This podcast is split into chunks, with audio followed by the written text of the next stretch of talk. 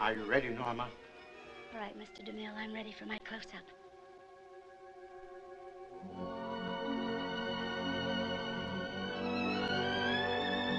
Bienvenidos y bienvenidas a un nuevo episodio de Lista para mi primer plano. ¿Cómo están? Yo soy Victoria Iraldi y en el episodio de hoy vamos a hablar de comedias románticas. Así es. En este podcast he hablado mucho sobre películas de terror, hemos hablado de otros géneros, de drama, de musicales, de películas sobre cine. Sin embargo, si me siguen hace un tiempo, eh, tanto acá o en KMS o en mi Instagram, donde hablo de las películas que me gustan, se habrán dado cuenta que las comedias románticas no es un género que yo toque demasiado. No porque no me gusten, de hecho, eh, en el episodio de hoy la idea es hablar de decirles mis favoritas y me costó bastante reducir eh, a 10, así que va a haber un poco más. Eh, porque realmente hay muchas que me encantan. Pero bueno, siento que es un género que está un poco en crisis. Esto lo hablé por stories el otro día en Instagram, arroba Vicky hoy si no me siguen, vayan a seguirme. Y entonces se me ocurrió hablar un poco de este tema acá en un episodio, aprovechar para hablar de este género del que no suelo hablar tanto y tratar de analizar el, estado, digamos, del presente de, de este género tan lindo que supo darnos un montón de películas preciosas, pero que últimamente pareciera que está un poco en extinción. No sabemos, vamos a tratar de descifrarlo. Esto también viene en ocasión al estreno de dos rom-coms que se han estrenado en plataformas de streaming este último fin de semana, cuando estoy grabando esto, que de hecho es la semana de San Valentín, por eso se estrenaron las películas. Este episodio no lo voy a poder subir para San Valentín, pero bueno, eh, intentaré que salga por lo menos en la semana de San Valentín, que es eh, la semana donde se solían estrenar siempre comedias románticas. Este año se estrenaron en streaming.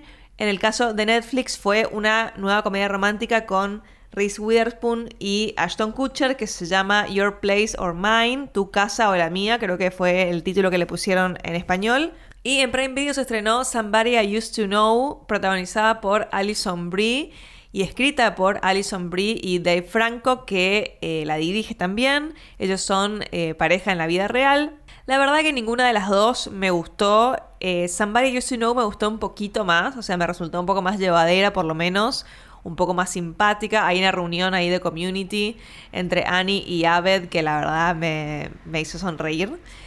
Pero es un poco más llevadera, más entretenida, un poco quiere copiar la estructura de la boda de mi mejor amigo. Y qué sé yo, no está mal, pero tampoco está bien, digamos. Es como que un me, un, un dos estrellas y media, digamos, en Letterboxd. Y la, la, otra, la de Reese Witherspoon, Your Place or Mine, es realmente un embole milenario. Es, me costó muchísimo.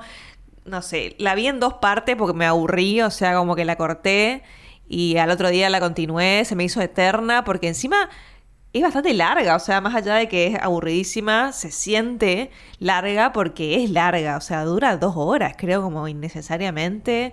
estas películas tienen que durar una hora treinta, chicos, o sea, por favor. Y también eh, hoy les pedí que me dejen en Instagram, en una cajita de preguntas, sus eh, comedias románticas favoritas.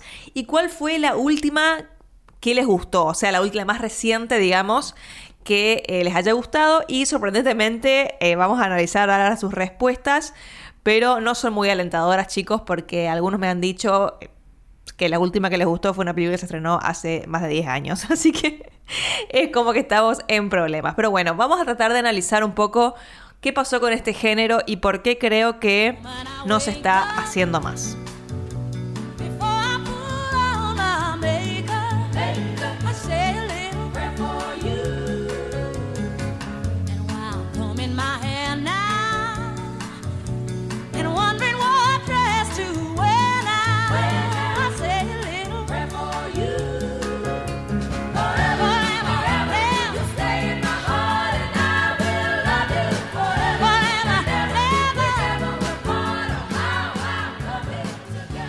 La comedia romántica o las rom-coms, como generalmente se les dice abreviadamente, son un género comfort, usualmente, un género que generalmente estaba apuntado principalmente a mujeres, pero siento que hoy en día es ya indistinto, o sea, no es que es un género para mujeres o para hombres, eh, de hecho muchos de ustedes eh, que son hombres y me siguen y me contestaron y está todo bien, o sea, no, es que ya está, me parece que estamos más allá de películas para mujeres y películas para varones, pero bueno, es como en los 90 y comenzó los 2000 cuando fue el auge de este, de este género, un poco el marketing era para ese lado.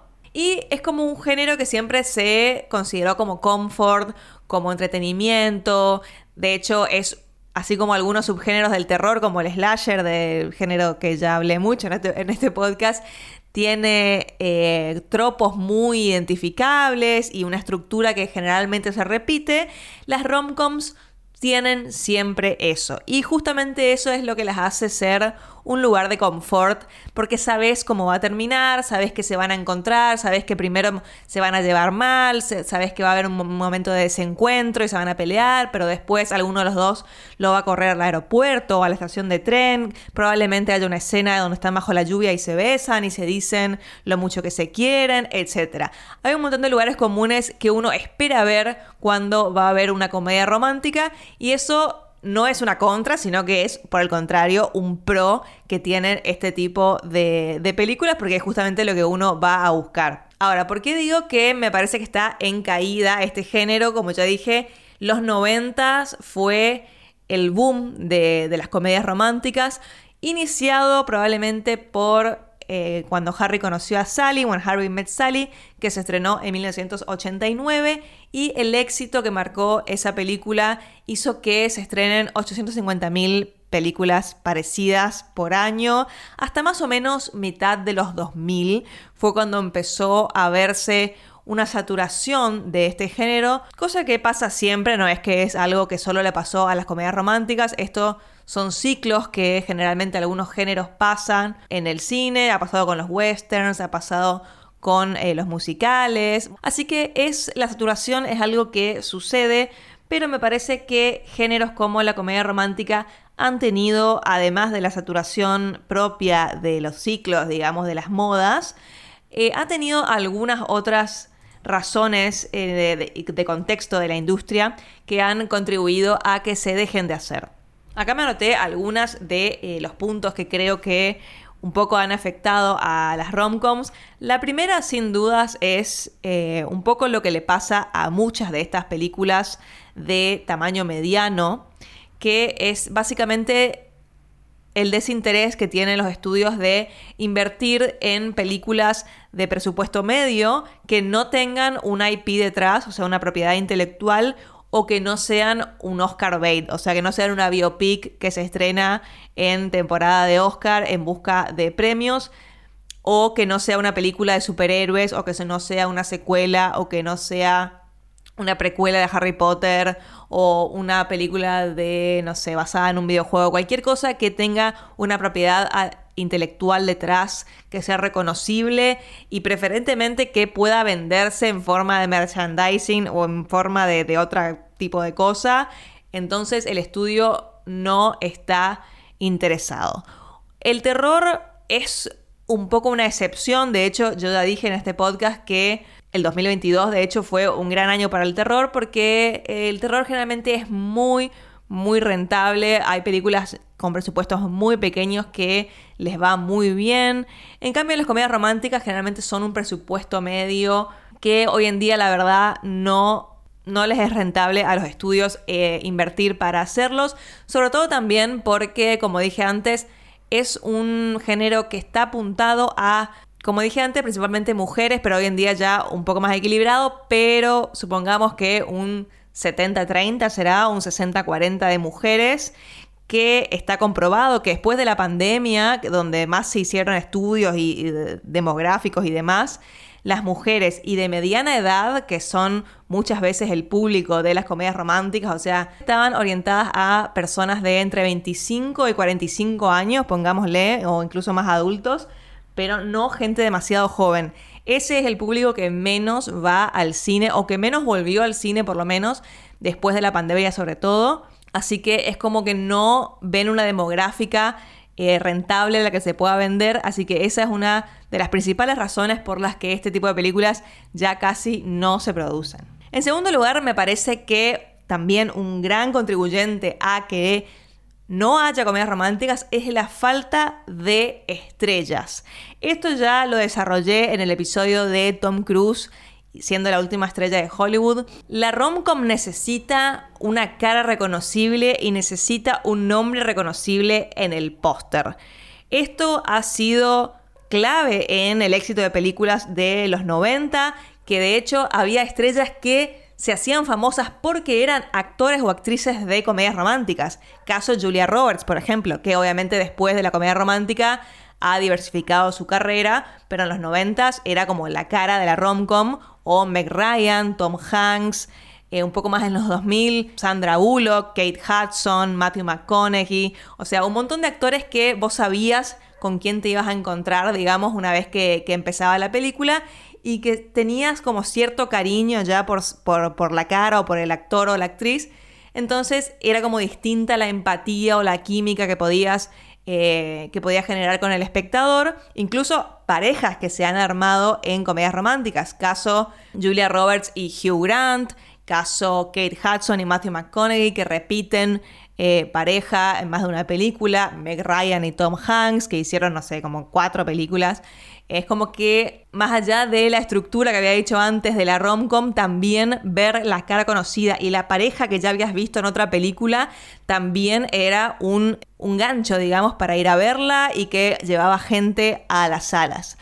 Como dije en el episodio de Tom Cruise, las estrellas de Hollywood están también en extinción. Hoy en día no hay un nombre que pueda llevar gente al cine. O sea, obviamente Julia Roberts sigue actuando. Bueno, Meg Ryan ya nomás, un besito, Meg Ryan, te queremos, te extrañamos. Kate Hudson también, pero bueno, un poco han explorado otros géneros y ya no, eh, no están tan relacionados con la comedia romántica. Pero eh, como tampoco han habido nuevas caras en este género. O sea, no, o sea, no se renovaron esas estrellas eh, de los 90 del comienzo de los 2000.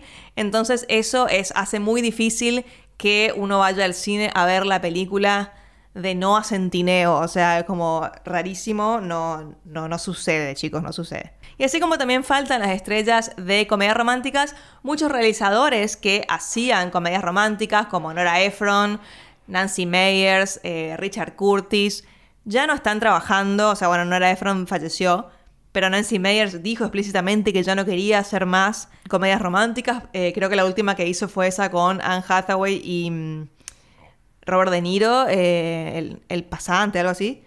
Que en realidad no, sé si es una comedia romántica, pero bueno, es como una comedia. Eh, después de esa dijo como que ya no quería hacer más porque le costaba mucho conseguir financiación y demás. Richard Curtis, que es el que escribió Notting Hill, el que escribió Love Actually y About Time Creo que lo último que hizo fue Yesterday, la peli esa de Danny Boyle eh, de los Beatles, que es muy mala. O sea, no sé, creo que ese guion está recontra tocado. No sé qué onda, así que no, no, creo que no tiene más planes por ahora de, escribir. Así como que también falta un poco eh, de ese lado eh, una, mano experimentada en el género que diga, bueno, yo vengo a salvar este género. Otro motivo que me parece crucial en, en la crisis de este género es la cuestión puramente social de eh, la época en que vivimos y de los cambios que han habido en la mentalidad y en lo que se le exige al cine y que me parece perfecto, obviamente, en cuestiones de diversidad, de inclusión, de cómo, se, cómo nos vinculamos con los romances, cómo nos vinculamos con las parejas, distintos tipos de parejas, eh, distintas problemáticas que surgen, parejas interraciales, bueno, un montón de cuestiones que no se veían reflejadas en la típica comedia romántica de los 90, donde eran todas parejas heterosis, blancas, eh, ricas, de clase media, que vivían en Nueva York y que tenían trabajos soñados y que, bueno, básicamente tenían problemas de gente rica y blanca. Bueno, y, hasta tenían amigos gays, o sea, como que el, gay de la, de la historia era el amigo, el sidekick que simplemente hacía un chiste y se iba a la peluquería. O sea, como que ese, esa cuestión tan estereotipada hoy en día no está eh, muy aceptada, no, puede estrenarse una película con ese prototipo, con ese tipo de, guion y ese tipo de personajes hoy en día, sino que se le exige eh, que refleje obviamente la cultura y el pensamiento en el que vivimos, que obviamente muchas comedias románticas han podido hacerlo con mucho éxito, eh, reflejando eh, otro tipo de parejas, otro tipo de realidades. Eh, se me ocurre The Big Sick, por ejemplo, escrita por Kumail Nanjiani y Emily Gordon, la, la esposa, que ellas mismas la protagonizan. Es una pareja interracial y por todo lo que pasan en la película, ella está enferma, ya está en coma, y bueno, y, él como que tiene una relación con los padres y demás. Está basado en la historia real de ellos.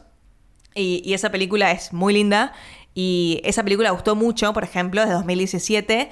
Y ya estamos hablando de otro tipo de comedia romántica. O sea, ya no estamos hablando ya de Notting Hill o de cómo perder a un hombre en 10 días y demás, donde veíamos otro tipo eh, de realidades completamente diferentes. Y acá voy a poner como medio un, un pero. Porque es cierto que cuando nosotros vemos, no sé, cómo perder a un hombre en 10 días, es un poco una cosa aspiracional que nosotros vemos. O sea, como que hay cierto tipo de nostalgia a, las cosas más simples y como que nosotros vemos y sabemos que la vida no es así. O sea, la vida no es eh, Notting Hill, la vida no es eh, cómo perder a un, hombre, en 10 días, que te corren al aeropuerto y demás. Pero siento que, a ver, esto lo estoy diciendo como persona heterosis blanca, soy muy consciente de las problemáticas sociales y de que me parece perfecto que haya películas que reflejen otro tipo de parejas y otro tipo de vínculos.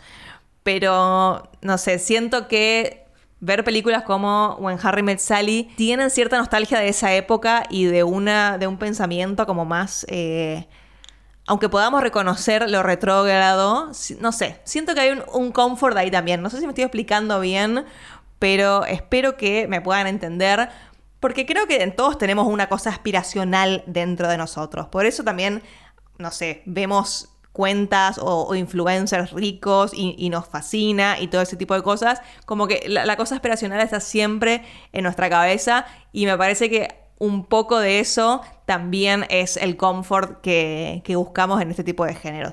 Y un poco relacionado a este punto, eh, que tiene que ver, pero siento que es algo aparte, es el tema de el, post-Me Too y el feminismo, que esto es algo que ya me parece que lo toqué en, no me acuerdo qué episodio cuando hablé de el miedo a escribir mujeres que hay hoy en día por el miedo a la cancelación y el miedo a escribir una mujer que no sea suficientemente fuerte y empoderada. O sea, como que este, esta, esto que trajo el, el feminismo de no poder escribir una mujer imperfecta y no poder escribir, en el, para traerlo al género comedia romántica, no poder escribir una mujer que quiera enamorarse. O sea, como si enamorarse o una mujer que quiere una pareja la convierte en una mujer débil o algo por el estilo. Eh, esto es un problema también muy común en todo tipo de, géneros. Eh, al escribir un personaje mujer está como siempre esto de que eh, si sos, si querés una, cosa medio girly y casarte o tener un novio, entonces sos retrógrada. Tenés que solamente trabajar y vestirte de varón, tipo, o sea, nada que ver, pero siento que este problema un poco toca a, a, este género y está como ese miedo de escribir una comedia romántica donde haya una chica que se quiera enamorar o que se enamore y, y nada, termine con un varón o con una mujer o lo que sea, pero que ese sea como el final feliz, entre comillas. Obviamente que hoy en día uno ve eh, comedias románticas estrenadas en otras décadas y puede ver eh, cómo, cómo hemos cambiado y cómo ha cambiado el tipo de chistes que se hacen, cómo se tratan ciertos temas. Pero obviamente que cada película tiene que juzgarse de acuerdo a la época que se estrenó y, su contexto, o sea, porque si no hay que dejar de consumir cultura, básicamente.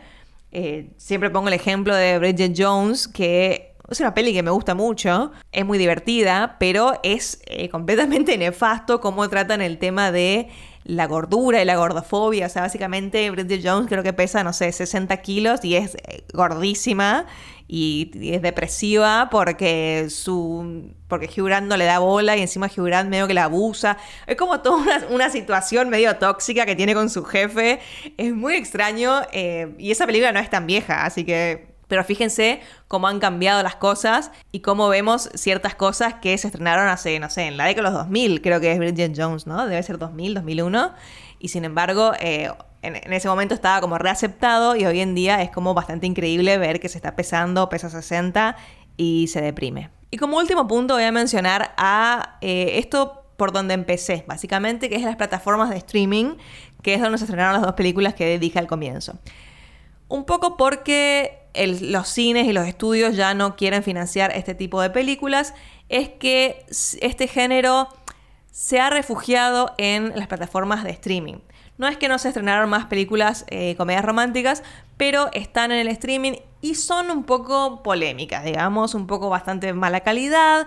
Y también ha pasado esto de que, por ejemplo, Netflix ha enfocado estas películas a un público más joven, mucho más joven. De hecho, las películas más, más exitosas de este género que ha hecho Netflix ha sido, por ejemplo, la saga de, creo que es una saga, una trilogía, eh, de Kissing Booth, que es básicamente una película de secundaria, un high school. Eh, creo que tienen otra, otra de Netflix. Eh, no me acuerdo el nombre, pero bueno, eh, algo de los ex era, o de Bueno, no me acuerdo el nombre, pero como que Netflix sacó varias que le fue bastante bien, enfocadas a un, público mucho más joven del que solía estar enfocado este género antes. Y obviamente, como también ya es como costumbre a esta altura, muchas veces las películas de Netflix, la mayoría de las veces, son de una calidad bastante mm, dudosa. Eh, eh, este último estreno de Reese Witherspoon y Ashton Kutcher, yo realmente le tenía mucha fe porque primero es Reese Witherspoon, o sea, como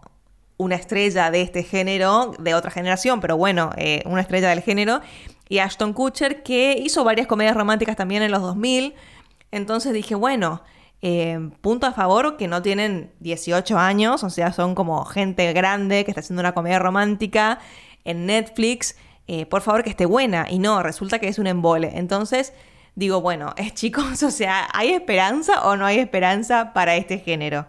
Las esperanzas quedan en películas como Palm Springs, por ejemplo, que también muchos de ustedes me dijeron que es la última que les gustó. Y sí, estoy de acuerdo. Palm, Palm Springs es del 2020, es la película que nos salvó la cuarentena, básicamente, protagonizada por Andy Samberg y Christine Milioti. Esa película es de Hulu, eh, en realidad es, fue comprada por Hulu porque se estrenó en Sundance del 2020 y la adquirió Hulu y la estrenó ahí en la plataforma. Y es muy buena eh, porque tiene los tropos de la comedia romántica clásica, pero está mezclada con elementos de ciencia ficción, elementos de género, muy astutamente. Los protagonistas tienen mucha química, eh, son los dos muy divertidos, a pesar de que sí son dos personas hegemónicas y blancas y de clase media, no importa. Es eh, muy divertida, hay un casamiento, algo también típico de una comedia romántica, eh, pero también hay eh, loops temporales y demás cosas que las hacen muy, muy divertida. También homenajeando al Día de la Marmota, otra comedia romántica muy buena de los 90. así que bueno, esa sería nuestra última esperanza, digamos, Palm Springs, que se puede repetir algo así de divertido, de, fresco, de, moderno, pero sin embargo que no pierda esa cosa nostálgica y de confort que han sabido darnos las mejores, los mejores exponentes de este género. En cuanto a cine, hubieron dos, dos películas bastante recientes que se estrenaron en salas y que no les fue mal. O sea, no les fue súper bien, pero no les fue mal. En 2021, ninguna de las dos la vi, voy a aclarar eso, así que no les puedo decir si están buenas o no. Pero sí les voy a decir que se estrenaron en, cines y no les fue mal. 2021, Marry Me o Cásate conmigo, no sé cómo se tradujo, con Jennifer López y Owen Wilson, rarísima la pareja. Eh, no sé si funcionarán bien, porque nunca se me hubiera ocurrido eh, ponerlo juntos. Y Ticket to Paradise, película de este año, no, 2022, porque estamos en 2023, todavía no me acostumbré. 2022, con Julia Roberts nada menos y George Clooney nada menos.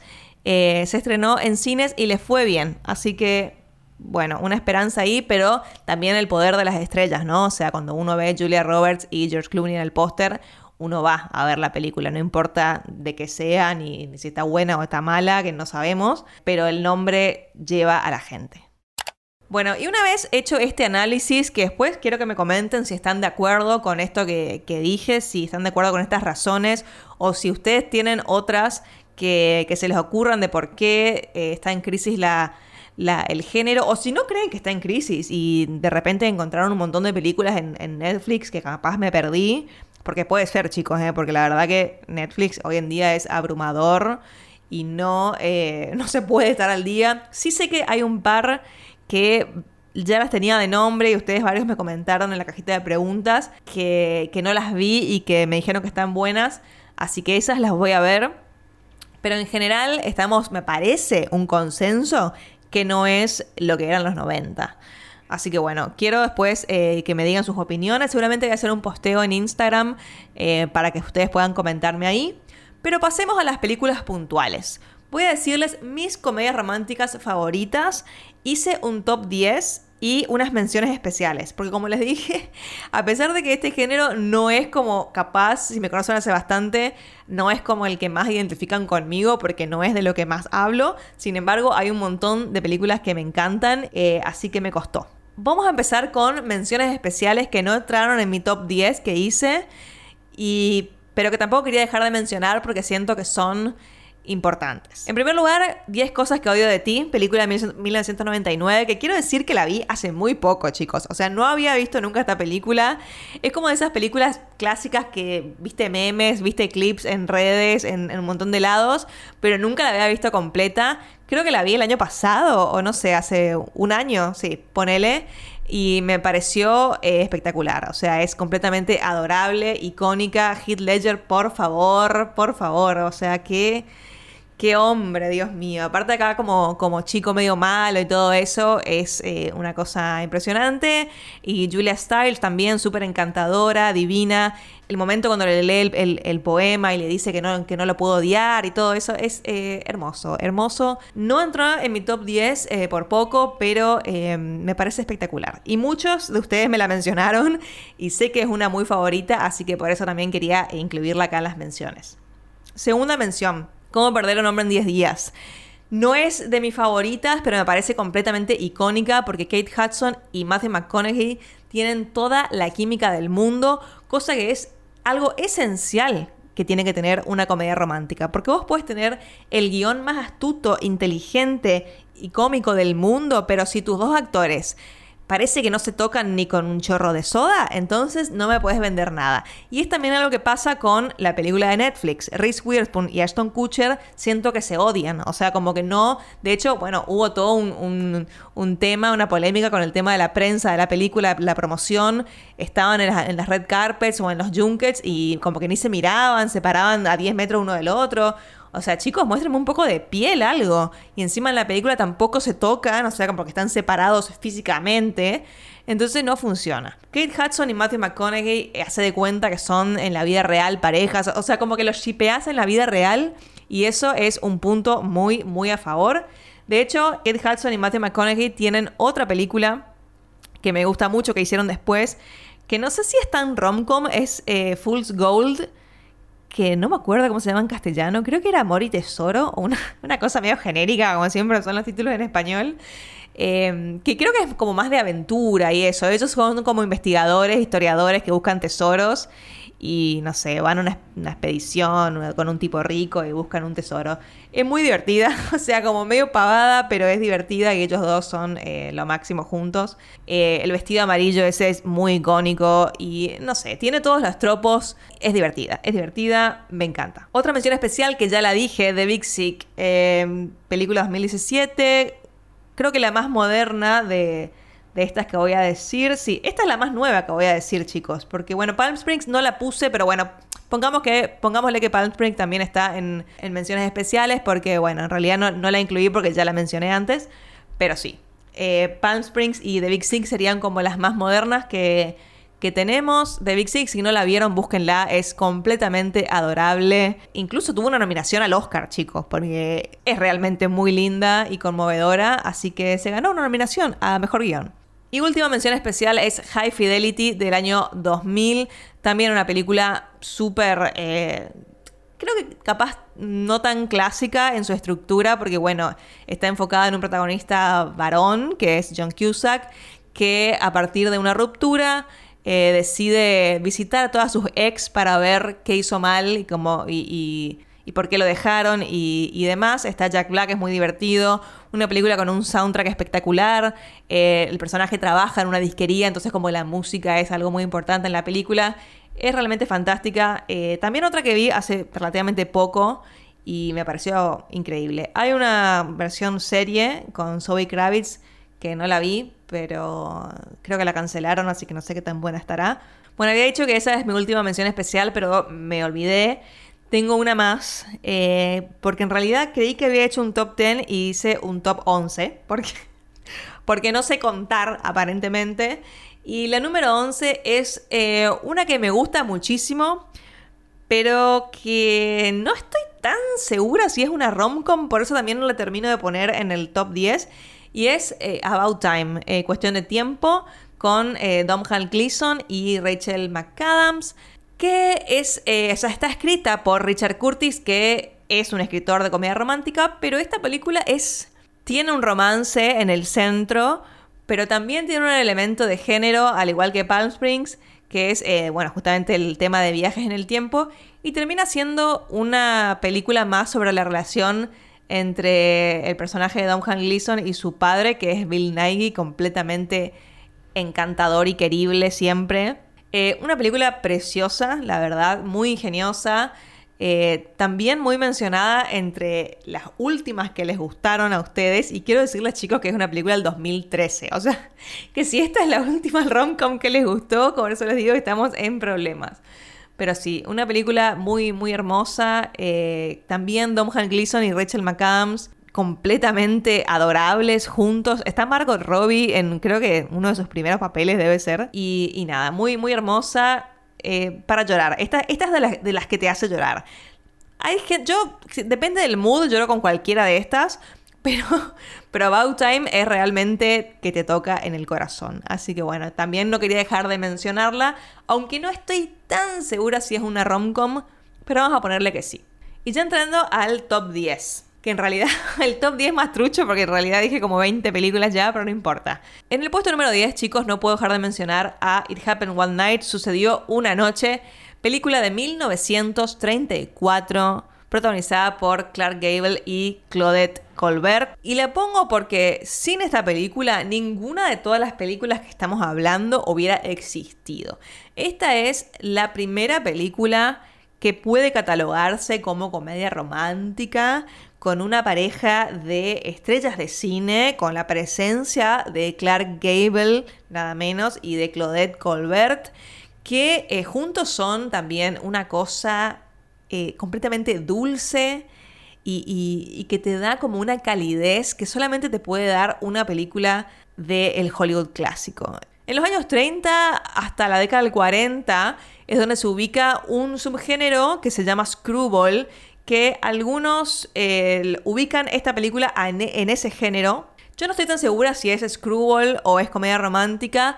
Son un poco parecidos. El screwball es como que tiene más eh, está más enfocado en la comedia, que ya voy a mencionar otra que creo que es más eso, eh, que en la parte romántica. Pero me parece que eh, Sucede una noche es completamente comedia romántica, o sea, tiene todos los elementos de la comedia romántica clásica, estos dos protagonistas que encima son de distintas clases sociales, o sea, Claudette Colbert es como una heredera muy rica que por esas cosas de la vida, tiene un meet cute, que es como también un, término de este género, que es eh, cuando conoces a alguien en una situación así como una casualidad de la vida. Acá ellos se conocen en una estación de, colectivo, de, micro que están por tomar, y por esas coincidencias terminan tomando el mismo colectivo y eh, ahí se conocen. Y Clark Gable es un periodista, eh, trabajador, obviamente de otro tipo de clases sociales, y obviamente primero se llevan mal, qué sé yo, y después obviamente terminan juntos. Un montón de eh, cuestiones que se van a repetir en un montón de comedias románticas eh, que seguramente vieron. Así que si no vieron esta película, véanla y van a decir, ah, mirá, de acá sacaron todas las otras. Eh, ya, habían inventado acá Frank Capra en Sucedió una noche. Y esta película ganó el premio a Mejor Película en los Oscars, o sea, cuando ganaban comedias románticas eh, Oscars en 1934 y no solo que ganó el Oscar a Mejor Película, sino que fue la primera película que ganó el famoso Big Five, eh, los grandes cinco, que es, es cuando gana Mejor Película, dirección de Frank Capra, guion de Frank Capra y actor y actriz. Esos son los grandes cinco, solamente tres películas que han logrado esto y esta fue la primera. Puesto número 9 voy a poner a mi película navideña favorita, que no es Love Actually, tengo que decirlo, así que eh, nada, no me odien, es The Holiday. Me parece completamente increíble esta película, es eh, lo, más comfort que, que conocí en la vida, es esta película porque hay gente linda, Jude Law, que no es gente linda, es directamente un ángel caído del cielo en esta película. Hay eh, una Inglaterra nevada, eh, hay una, cabaña acogedora, hay una mansión que es donde vive eh, Cameron Díaz, donde va a quedarse Kate Winslet. Está Kate Winslet haciendo pareja con Jack Black. O sea, es como lo más lindo que vi en mi vida. Y Cameron Díaz, toda vestida, divina, con unos tapados de piel increíbles, garchándose a Jude Law, que le aparece así en la, abre la puerta, está Jude Law, así como caído del cielo, cual ángel. Es eh, una maravilla esta película. Todo lo que vive en Kate Winslet con Jack Black. Eh, en, Los Ángeles, eh, conocí a este señor que trabajaba en el, Hollywood clásico, hay todo como una subtrama que vive Kate Winslet, que es un homenaje al, Hollywood clásico, aparece Dustin Hoffman, o sea, realmente esta película lo tiene todo, es preciosa, y aparte es de Navidad, chicos, y de, y de Año Nuevo también, porque tiene una parte de Año Nuevo.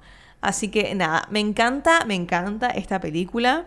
Puesto número 8 voy a poner a una de las parejas más lindas que nos ha dado este género en los 90, que han hecho muchas, muchas películas, pero mi favorita es... You know, sometimes I wonder. What? Well, if I hadn't been Fox Books, and you hadn't been the shop around the corner, and you and I had just met. I know. Yeah. Yeah. I would have asked for your number tienes un email. You've Got Mail de 1998 con Meg Ryan y Tom Hanks. Amo mucho esta película. Una película también completamente quedada en su época que me da mucha nostalgia verla porque se mandan mails, ¿entienden? O sea, como que se mandan mails y ni siquiera eh, saben bien quién está del otro lado. Es como toda una cosa súper vintage que me da como una nostalgia increíble verla. Hay ruido de modem, ese ruido del tirirín, de cuando te conectabas. Eh, es, realmente preciosa. También hay una cosa, ¿no? Una rivalidad de, la chica que tiene la, librería pequeña contra el empresario de la super librería corporativa como toda esta rivalidad es eh, hermosa, ellos dos son encantadores, no, no podés no querer a Meg Ryan y a Tom Hanks. hay Nueva York, nevado, eh, es Navidad también, o sea, es todo, todo lo que está bien para hacer un lugar de confort, para ver con una mantita y un tecito, o sea, es, como todo, todo lo que quiero en la vida es, eh, tienes un email, me encanta, eh, la amo mucho, así que por eso la puse. Puesto número 7, acá vamos con una Screwball, propiamente dicha. Estaba entre dos, no quise poner las dos porque como que medio que se cancelan una con la otra, podría decirse, porque representan lo mismo. Estaba entre His Girl Friday y Bringing Up Baby. Me decidí por Bringing Up Baby porque me parece divertidísima. O sea, hoy de nuevo, antes de grabar este podcast, la vi un rato. Eh, para, nada, para reírme de nuevo. Es eh, increíble, película de 1938 con Cary Grant y Katherine Hepburn, completamente icónicos los dos, eh, hilarantes. Katherine Hepburn hablando a, no sé, 100.000 kilómetros por hora en esta película. No se puede creer lo rápido que habla, lo graciosa que es, lo hermosa que es. Y Cary Grant, jovencito, haciendo como todo un papel súper awkward y, todo torpe, así como súper distinto a cómo lo vemos eh, de más grande en películas de Hitchcock o, cuando ya es más galán, digamos. Acá es completamente adorable, hermoso siempre. Pero, pero nada, esta película me hace reír muchísimo. Esta es, como les digo, una screwball propiamente dicha porque es mucho más graciosa de lo que es romántica. Eh, básicamente tiene una premisa súper absurda, que también es como algo eh, propio de, este género de, comedia romántica, que es básicamente que eh, Cary Grant trabaja en un museo, es zoólogo, y Catherine Hepburn se enamora de él porque lo conoce en un, no sé, en un partido de golf, no sé dónde. Y eh, un día aparece con un leopardo, porque el hermano cazó un leopardo, entonces lo llama para que lo ayude a cuidar a un leopardo. Entonces, tipo, durante toda la película están tratando de eh, que ese leopardo no se, escape. Es, eh, no sé, súper absurda y muy divertida y adorable. si no la vieron, búsquenla. Está en HBO Max. se van a reír un montón porque es realmente muy graciosa. Mi puesto número 6 es la cosa más icónica que existe en la vida y es Notting Hill. The fame thing isn't really real, you know. And don't forget, I'm also just a girl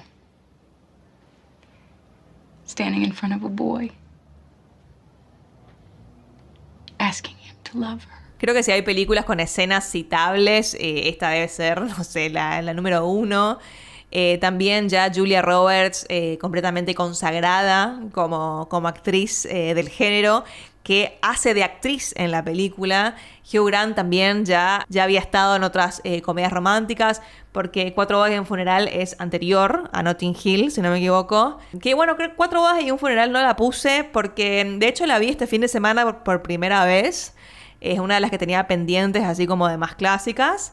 Y me gustó, pero no lo suficiente como para que ponerla en este ranking. Eh, de hecho, me parece que, no sé, cualquiera de las que estoy diciendo es muchísimo mejor.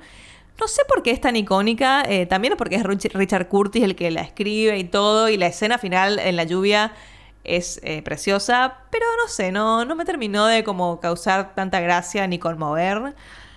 No lo sé, no lo sé. Pensé que me iba a gustar mucho más. Probablemente tenía muy altas expectativas por lo clásica que es, pero no terminó de, convencerme. Eh, y vamos, volvemos a Notting Hill.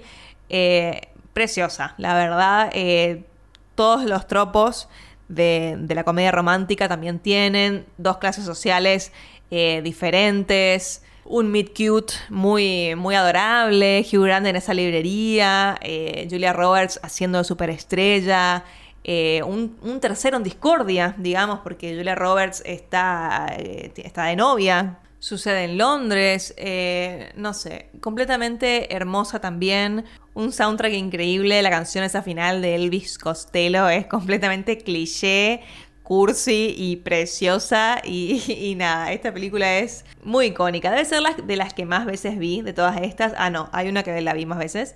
Pero, pero nada, me encanta y creo que es un clásico indiscutible, no solo de este género, sino ya del cine. Puesto número 5 es la que probablemente todos consideren la comedia romántica por excelencia, que es cuando Harry conoció a Sally, When Harry Met Sally, que para mí no es la puesta número uno, o sea, pero porque cada uno tiene una, una, favorita personal, sin embargo es sin dudas el top 5, o sea, sin esto tampoco hubieran existido todas las que vinieron después. Esta es la que inaugura la década de oro de las comedias románticas. Eh, Meg Ryan y Billy Crystal, Nueva York, otoño, o sea, también tiene todos los elementos como súper clásicos de una comedia romántica. Está Carrie Fisher, chicos, haciendo de la sidekick de la amiga de Meg Ryan, que, no sé, amo, amo verla en, este papel. Y a pesar de que empieza eh, con el típico tropo de, bueno, el meet cute y empiezan, llevándose mal, eh, teniendo opiniones totalmente contradictorias acerca de todo, eh, incluso de Casablanca, que es muy gracioso cuando discuten Casablanca y después hay una escena muy linda, icónica también, donde los dos la están viendo al mismo tiempo. Eh, tienen conversaciones acerca del tema de la amistad entre el hombre y la mujer, de si siempre hay uno que está atraído eh, hacia el otro, el tema del sexo, y que justamente después de tener sexo es donde todo se pone un poco más complicado. Termina con una de las escenas de declaración de amor rom-com que más me gustan, me parece, en, esa fiesta, es eh, como te derretís, o sea, no importa. no importa en qué momento de tu vida estés y por qué estés pasando en tu vida eh, sentimental o, o, lo que sea que edad tengas, es imposible no derretirte en esa escena. I've been doing a lot of thinking. And the thing is, I love you. What? I love you. How do you expect me to respond to this? How about you love me too? How about I'm leaving? Doesn't what I said mean anything to you? I'm sorry, Harry. I know it's New Year's Eve. I know you're feeling lonely, but you just can't show up here, tell me you love me, and expect that to make everything all right. It doesn't work this way. Well, how does it work? I don't know, but not this way. How about this way? I love that you get cold when it's 71 degrees out. I love that it takes you an hour and a half to order a sandwich. I love that you get a little crinkle above your nose when you're looking at me like I'm nuts. I love that after I spend a day with you, I can still smell your perfume on my clothes. And I love that you are the last person I want to talk to before I go to sleep at night. And it's not because I'm lonely, and it's not because it's New Year's Eve. I came here tonight because when you realize you want to spend the rest of your life with somebody, you want the rest of your life to start as soon as possible. Puesto número 4, otra de Hollywood clásico que me parece una cosa completamente preciosa y es Roman Holiday de 1953. Each in its own way was unforgettable. It would be difficult to.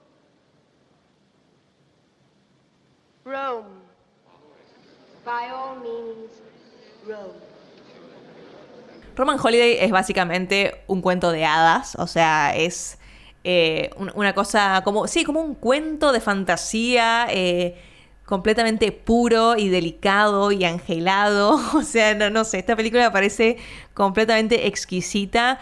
Y no sé si es por, por Audrey Hepburn, que es como, tiene una belleza que parece, realmente parece una princesa y es completamente no sé, delicada y, pura y, e inocente y, todo, eh, que, está, que, que, suceda en Roma, que Gregory Peck sea el galán, que es completamente precioso y, imposible no enamorarte.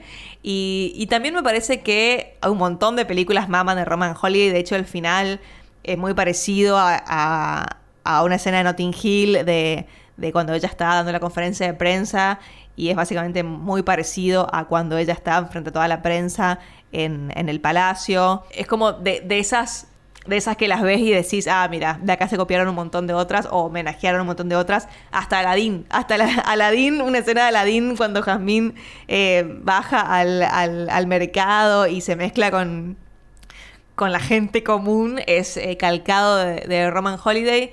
Y nada, es completamente exquisita y encantadora. Eh, típico encanto del Hollywood clásico con estas parejas tan hermosas e icónicas que es difícil replicar hoy en día, como que tiene una magia que, que ya que quedó ahí como congelada en los 50.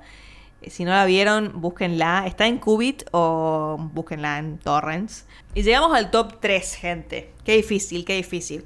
Puesto número 3 voy a poner eh, a una película que no creí que le iba a poner tan alto, pero la volví a ver este fin de semana.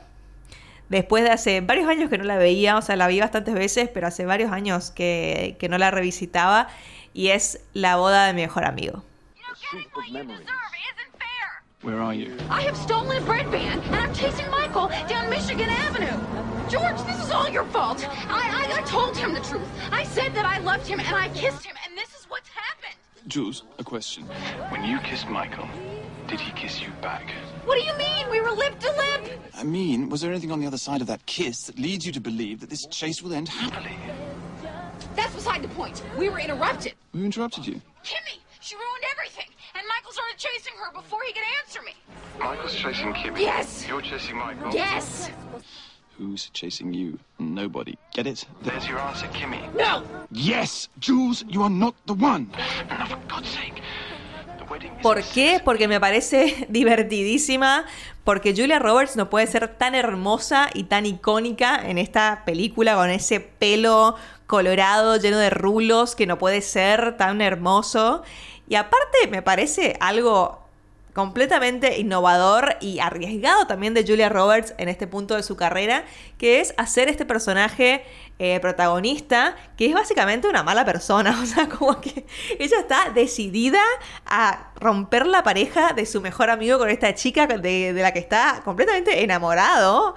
Eh, porque ella se le ocurrió que está enamorada de él y después de nueve años eh, se da cuenta y decide, bueno, que el egoísmo es el que manda y yo acá me quedo con este pibe. Que, que la verdad, same. O sea, porque, porque, a ver, estamos todos de acuerdo que es bastante psicópata todo lo que hace, pero me parece que la película es también bastante astuta en poner a Julia Roberts y desafiarte a ver si te puede caer mal la protagonista si es Julia Roberts. Y es muy difícil, chicos. Es muy difícil que Julia Roberts te caiga mal. Es realmente difícil porque hasta la entendés y decís, y sí, estás enamorada. Aparte de Dermot Mulroney, o nunca supe cómo pronunciar su apellido, Dermot, vamos a decirle, ¿cómo la mira en esta película? yo, realmente no puedo creer la química. O sea, obviamente, eh, spoiler, si nunca la vieron, no termina con él.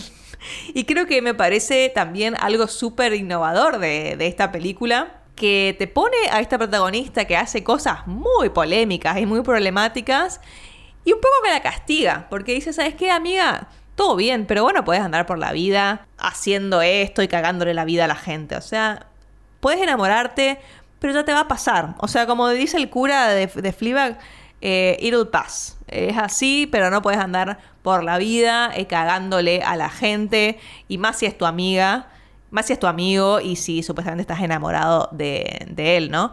Pero la química que tiene con, este muchacho, que encima es igual a Gregory Peck, yo creo que también por eso este, este, este hombre me parece muy hot, porque es muy parecido a Gregory Peck, por lo menos en esta película. Es como, no sé, me, da muchas Gregory Peck vibes y como la mira es eh, muy hot, muy hot. Eh, y creo que eso, como dije antes, es imprescindible que suceda en una comedia romántica y bueno, eh, su contrincante, digamos, a quien quiere separar de Dermot es eh, Kimi, que es interpretada por Cameron Díaz, que no era todavía una estrella tan conocida en este momento.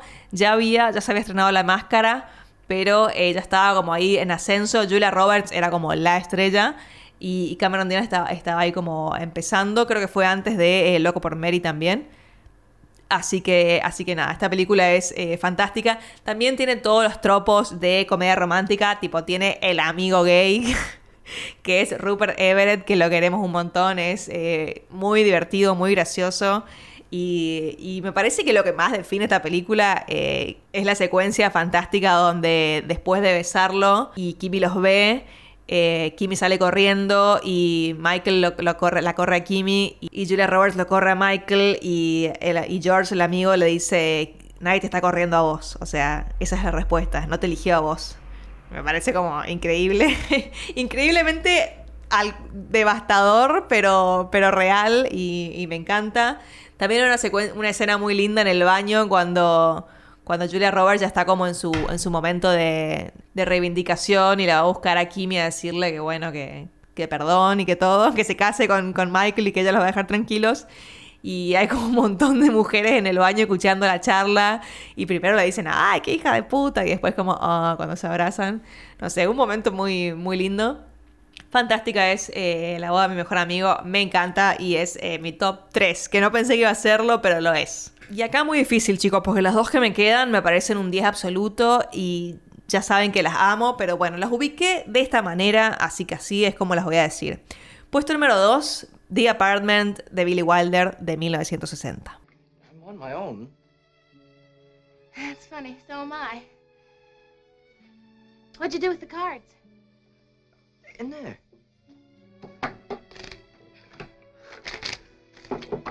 What about Mr. Sheldrake? Send him a fruitcake every Christmas. Got I love you, Miss Kubelik.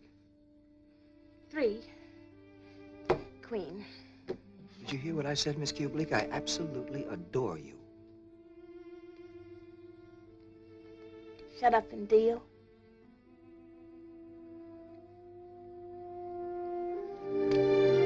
Me encanta porque las dos películas que elegí como o un poco mi top 3, mirándolo, mirándolo así. Mi top 3 tiene como comedia romántica, pero también tiene un poco de oscuridad.